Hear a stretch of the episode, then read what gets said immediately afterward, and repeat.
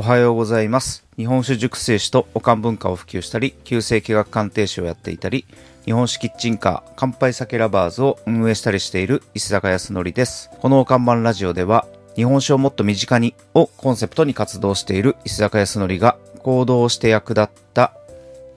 情報や考え方、失敗談などを毎朝コンパクトにお届けしています。今日のテーマは、なぜ日本酒業界に足を踏み入れたのか、第2回目についてお話ししたいと思います。今日は2021年の11月23日火曜日祝日です。はい。今日は火曜日なんですけれども、乾杯酒ラバーズはですね、えーお休みになります。はい。えー次の営業はですね、今週金曜日の26日午後5時から10時まで。で、土曜日ですね、27日の土曜日もトライアルで営業することにしまして、土曜日は午後1時から夜の8時まで営業することにしました。まあ、なので、まあ、平日の夜だと来れないと、まあ、いう方、土曜日だったら行けるっていう方はぜひ足を運んでいただけたら嬉しいです。えー乾杯酒ラバーズは、市ヶ谷のロープキッチンさんの軒先をお借りして、今営業しております。ロープキッチンさんの住所はですね、新宿区市ヶ谷早内町の5番地になります。よろしくお願いします。はい。で昨日はですね、経済同好会という場で、まあ、登壇させてもらったんですけれども、まあ、昨日のラジオでお話しした、まあ、こととですね、今日お話しすることを40分ぐらいですかね、うんかけてお話しさせてもらったんですけれども、まあ、経済に熱心な年配の方々がですね、20名ぐらいいる場で登壇させてもらったんですけれども、うんまあ、僕は経験のない 雰囲気でしたね。まあ、その中で、まあ、僕の考えとか経験談などを時間内で目いっぱい話をさせてもらいました。はい、もうひたすら喋り続けたみたいな感じですね。まあ、楽しく気持ちよく話をさせてもらったんですけれども、実際に響いたのかはよくわかりません。まあ、あの、実際に話してる時は、うなずいてくれている女性の方、数名にですね、話しかけるように話をさせてもらったんですけれども、うん、なかなか面白い経験でした。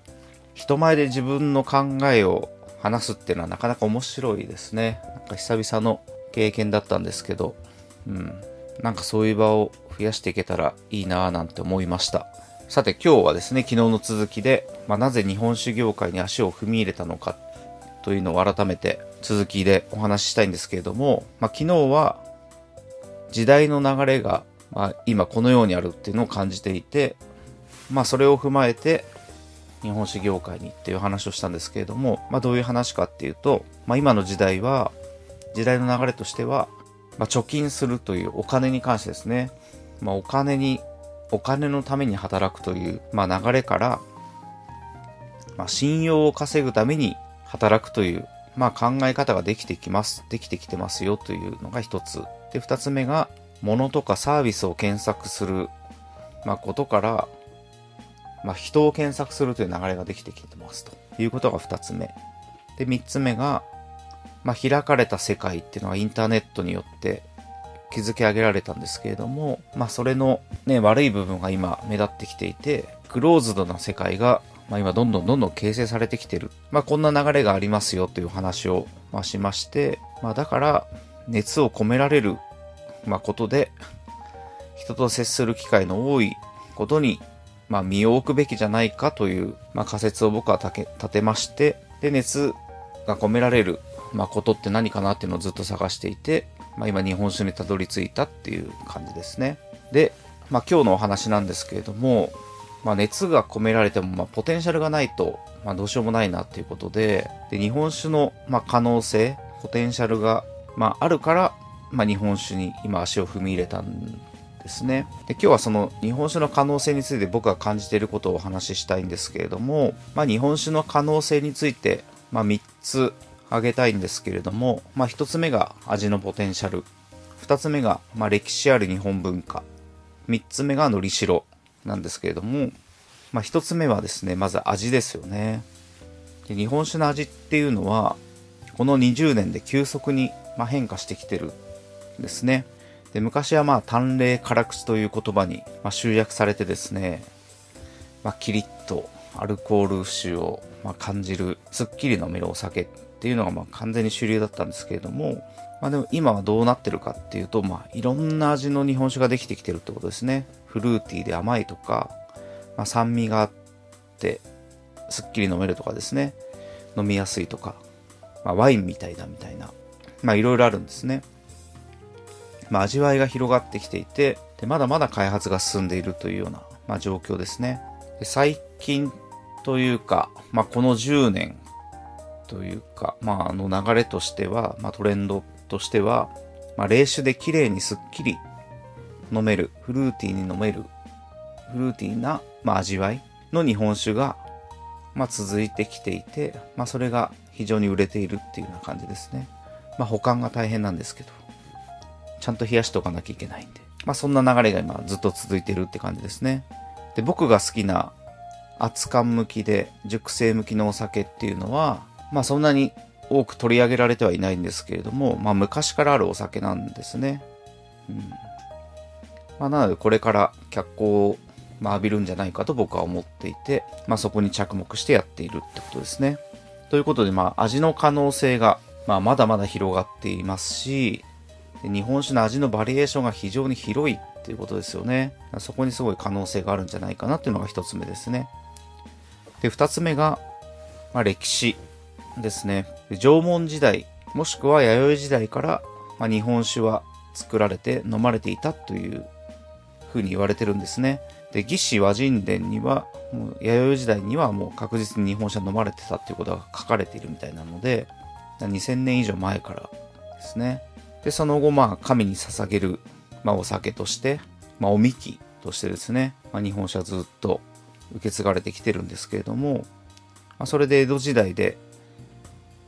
今の酒造りの型っていうのができたそうなんですね。まあ、今の酒造りって何かっていうと、まあ、冬に缶作りと言われる冬に作るという形とか、あとまあ三段仕込み、あと乳酸を作る、まあ、木本作りとかですね。まあなんかそういった方が江戸時代に形成されたと言われてます。で、明治時代になって富国強兵で、まあ、国を強くするために、ね、お金が必要で、で、その税収を、まあ、酒で行うみたいな。酒の収入が主だったんですよね。国としてお金を集める必要があって、まあ、その手段としてお酒が使われるようになったので、なんか味の追求とかではなくて、とにかく量を作って国民に酒を飲ませる、買わせるみたいな、なんかそんな流れができたそうなんですね、明治。で、昭和の、まあ、太平洋戦争まで。それで、まあ味が、まあ、変化しまして、まあ、アルコールをたっぷり添加したね、味わいが少ない、まあよく言えばすっきりしたお酒がすごい増えたみたいな感じですよね。で、その後、まあ平成になって、まあ先ほど言った、まあ今のような、まあ味わいの広さができてきてるって感じですね。まあ、14代という、まあ、非常に有名で、今もずっとレアな状態が続いている山形のお酒かな？が、まあ、フルーティーで甘いお酒を、日本酒を作ったんですね。まあ、それがきっかけで酒造りが変わっていったというふうに言われてます。新たな味わいが出てきたって言われてます。で、今、最古の酒蔵っていうのは、1141年に創業した茨城県の須藤本家さんっていうところですね。すごいですよね。1141年。900年前ですか。うん、ね。で、僕が手伝っている、まあ、千葉御宿にある岩瀬酒造さんは1723年創業なんで、まあ、あと1年2年で300周年を迎えるっていうね、300年ですよ。すごいですよね。まあ、こんな感じで創業何百年っていうね、歴史ある企業がたくさんある業界なんですよね。だこれって他にはまあ、なかなかないというか、ほぼないですよね。うん。だから歴史に歴史あるものづくりに関われる喜びは絶対あるなと思って、ね、なんかここは関わっていきたいですし、まあ当然もう日本の文化なので、だ海外に行く時とかですね、まあ海外の人とね、接する時に日本の文化として日本酒を語れるっていうのは、まあすごい武器になるなと思いますし、まあ、語れなきゃいけないなというふうに、まあ、思うんですよね。だから語れる人を増やしたいなっていうのがあるというのが2つ目ですね。で、3つ目ののりしろなんですけど、まあ、これは海外でののりしろですね。うん。何かっていうと、なんかフランスのワインの輸出額が1兆5500億円。今のレートで換算してるんですけど、121億ユーロかな。はい。で、それに対して日本酒の輸出額は235億円なんですね。うん。だ1兆5000億円以上の差があります。輸出額に。だフランスの輸出額から見たら、日本の、日本酒の輸出額なんて端数程度ですよね。うん。まあ、そんな感じなんですね。この